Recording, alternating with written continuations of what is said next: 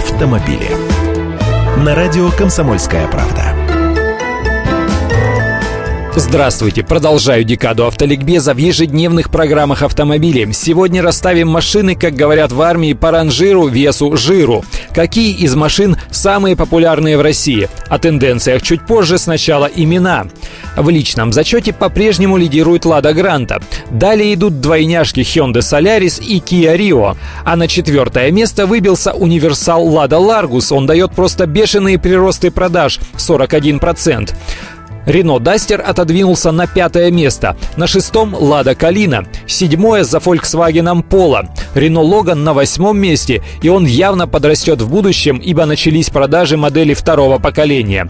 На девятом-десятом местах два Ниссана. Альмера, место в десятке бестселлеров, для которой я предрекал еще в прошлом году, раньше не получила заслуженное только из-за того, что производство АвтоВАЗа не справлялось с объемом заказов.